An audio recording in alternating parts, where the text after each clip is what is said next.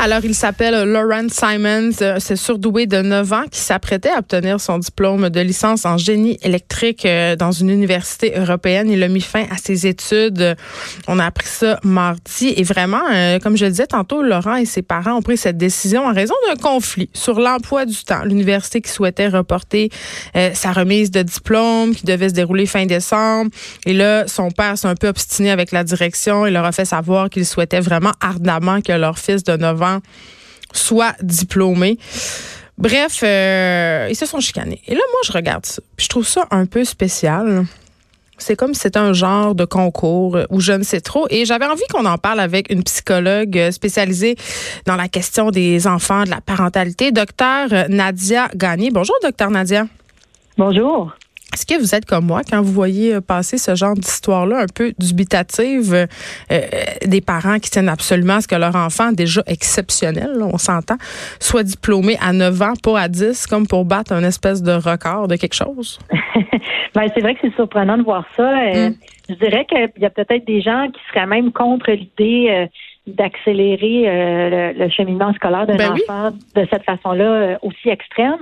Ça, je dirais qu'il faut faire attention parce que euh, quand un enfant est, doué ou même surdoué, il, fait partie des exceptions. Donc, ça, c'est sûr que ça, ça, ça demande des, des, des, des, solutions exceptionnelles, en fait, pour, euh, pour son apprentissage. Donc, je ne suis pas contre l'accélération euh, d'un élève qui démontre des aptitudes particulières et qui risquerait de s'ennuyer si on le laissait dans un cheminement traditionnel. Par contre, c'est vrai que quand j'ai lu euh, l'article qui démontre que les parents s'en mettent en conflit avec l'université, mm. qui ne pouvaient pas accorder, ben, en fait, accélérer le, cheminement de l'enfant pour qu'il puisse avoir son diplôme avant l'âge de 10 ans. Là, je me disais, ben, on est peut-être plus à la recherche euh, de l'atteinte d'un record. Ben oui. Euh, d'un échéancier, euh, je dirais, souhaité de façon arbitraire plutôt que d'être soucieux de, de, de répondre aux besoins, au rythme d'apprentissage de l'enfant. Donc, quand, quand l'accélération est faite pour répondre à, à, la, à la rapidité d'apprentissage d'un enfant, euh, quand l'accélération est faite dans le but d'éviter qu'il s'ennuie, qu'il décroche carrément même de l'école, ça, je trouve que ce sont des, des, mesures qui semblent peut-être exceptionnelles aux, yeux des gens qui connaissent pas bien le, le, le phénomène de la douance. Mais quand l'objectif, c'est d'atteindre un record et d'avoir un diplôme avant l'âge de 10 ans, moi, je trouve qu'on perd de vue un petit peu euh, les besoins de l'enfant, en fait. Ben oui, puis là, euh, évidemment, euh, on n'a rien contre des parents qui veulent, entre guillemets, rencontrer certaines exigences par rapport à l'intellect de leur enfant. Un enfant qui est, qui, qui, qui est en douance, c'est un enfant qui est hors du commun. Par contre, ce petit gars-là, là, il y a 9 ans, même s'il était diplômé de l'université en génie de je sais pas quoi, on s'entend-tu qu'il s'en irait pas sur le marché du travail demain matin? Je veux dire, qu'est-ce qu'il va faire le reste du temps? Moi, je... ben basic ben, comme question. Ben basic. C'est encore drôle. Peut-être qu'il, en tout cas, il semblait viser euh, poursuivre, euh, selon les autres articles que j'ai lus, là, il semblait vouloir euh, poursuivre des études pour faire de la recherche, en fait. Donc, il aurait aurait son, sa carrière universitaire, mais... à titre de chercheur. Maturité émotive, mettons. C'est sûr qu'il n'y a pas. Ben, là, je connais pas l'histoire parfaite. J'aurais aimé évaluer cet enfant-là. Ben oui, je comprends. Pour, en, parler avec euh, avec une rigueur scientifique. Là, là j'étais un petit peu dans, dans l'abstrait. Mais c'est vrai que parfois, quand un enfant a une douance intellectuelle, on va voir chez lui ce qu'on appelle une asynchronie du développement. C'est-à-dire que euh, son, son développement physique ne correspond pas à la, à la vitesse de son développement intellectuel. Parfois, c'est la même chose au niveau social et affectif. L'enfant peut être très doué au plan intellectuel, mais bébé, entre guillemets, là, euh, au plan de, de, de la maturité socio-affective. Euh, donc là, je connais pas euh, le, profil de cet enfant-là, mais en même temps, dans ce que j'ai lu, il semblait quand même assez heureux, avoir le temps de jouer, de s'amuser, de voir des amis. Euh, mais en même temps, quand un enfant est doué comme ça, c'est parfois difficile au plan social parce que souvent, au niveau intellectuel, il va plus se plaire à converser avec des gens qui ont le, même niveau de capacité intellectuelle que lui. Euh, donc là, des fois, ça, implique de, socialiser avec des adultes, mais sans avoir nécessairement les mêmes intérêts ou la même euh, la même euh, maturité euh, affective. Mais c'est ça, je vais faire un peu de pouce sur ce que vous me dites, docteur Nadia. Je sais qu'il y a beaucoup de parents qui nous écoutent ou qui lisent cet article-là et qui se disent, mon Dieu, moi aussi j'aimerais ça avoir un petit génie. Mais la douance, c'est pas nécessairement un cadeau, là. C'est pas un don comme on nous le fait souvent miroiter. Ça vient avec un espèce de côté obscur. Oui, ben je dirais que notre notre notre héritage judéo-chrétien nous amène parfois à voir les enfants qui ont des troubles d'apprentissage ou euh, une déficience intellectuelle comme étant pauvres et les doués comme étant riches. Mais en fait, euh, moi, je préfère voir, les, comment je pourrais dire ça, diviser ça en, termes de, de, combien que de pourcentage de la population qui sont dans cet état-là, en quelque sorte. Ouais. Et de dire, ben, est-ce que c'est un enfant qui se, se, fond un peu à la moyenne ou c'est un enfant qui fait partie des exceptions et, et donc qui doit transiger avec le fait d'être différent? Et donc, c'est pour ça que, comme vous le dites si bien, là, euh, être doué, on peut le voir comme un, on peut voir ça comme un cadeau. Euh, c'est vrai que ça amène une facilité d'apprentissage, ça peut amener des succès dans la vie, mais ça peut être vu aussi comme une difficulté euh, ou un défi, puisque même si ça peut paraître bien d'être plus intelligent que la moyenne, ça nous amène quand même à être différent des autres, comme un enfant qui aurait euh, une déficience intellectuelle ou un trouble d'apprentissage ou euh, une autre condition qui l'amène à être différent. Hmm. Ça met au défi la capacité d'adaptation de l'enfant. Donc, ce sont des enfants qui, oui, on va les voir parfois accélérer dans leur cheminement scolaire ou euh, bénéficier d'enrichissement, mais en même temps, souvent, ils ont besoin de soutien pour pouvoir s'intégrer au plan social et, et gérer cette différence-là qui les caractérise. OK on va un peu ailleurs. On va se parler de société de performance, docteur Nadia.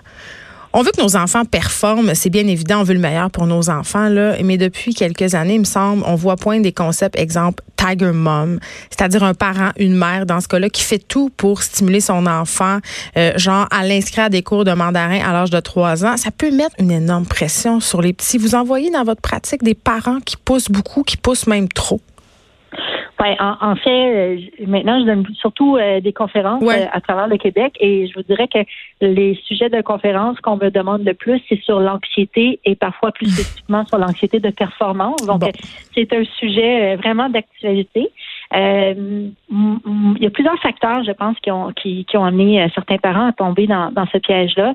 Euh, quand on parle de société de performance, d'abord, avant même de toucher les enfants, je pense que ça touche les adultes.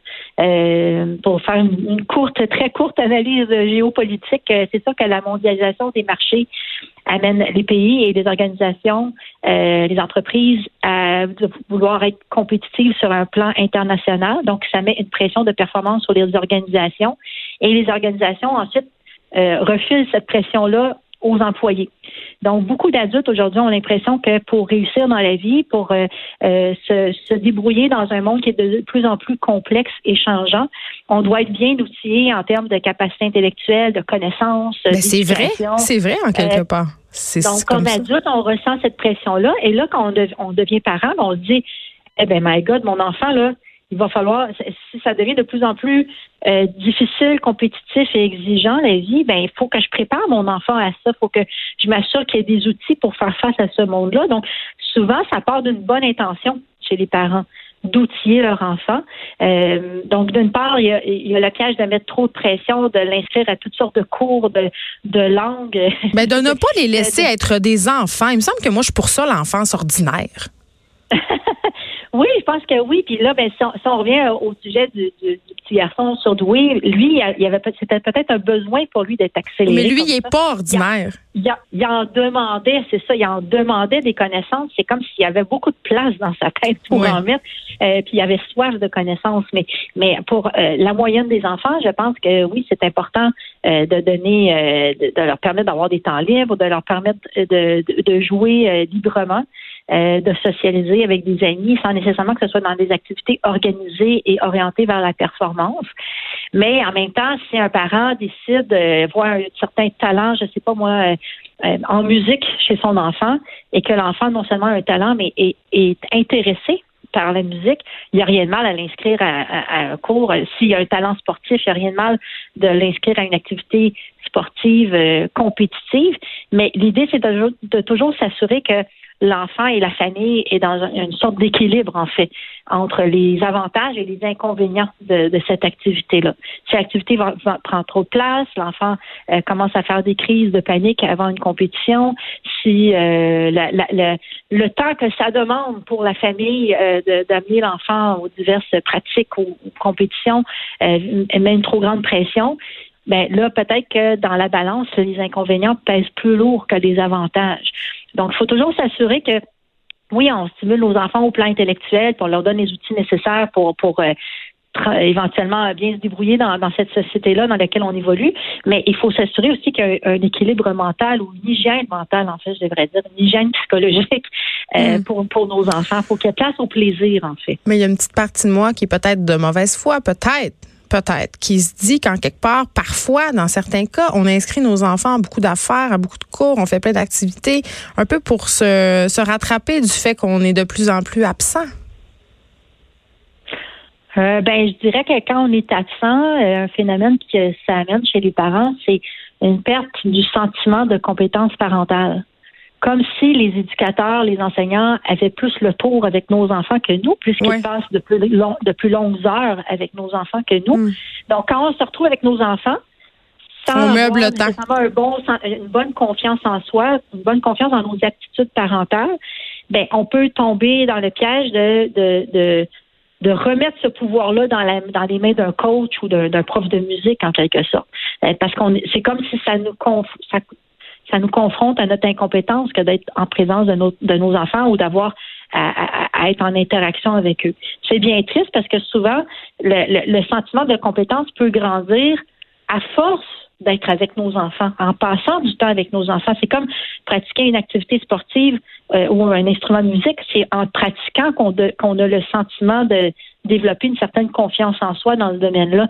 Et c'est la même chose pour le domaine de la parentalité c'est avec le temps. Il y a des parents qui me disent Ouais, mais on n'a pas beaucoup de temps ensemble, mais quand on a du temps ensemble, c'est du temps de qualité. Ah. Moi, quand un parent me dit ça, ce que j'entends, c'est que probablement qu'il y a beaucoup de permissivité. ce sont des parents, des fois, qui peuvent peut-être, par sentiment de culpabilité, hésiter à mettre des limites en, à, à, leur enfant qui en a bien besoin.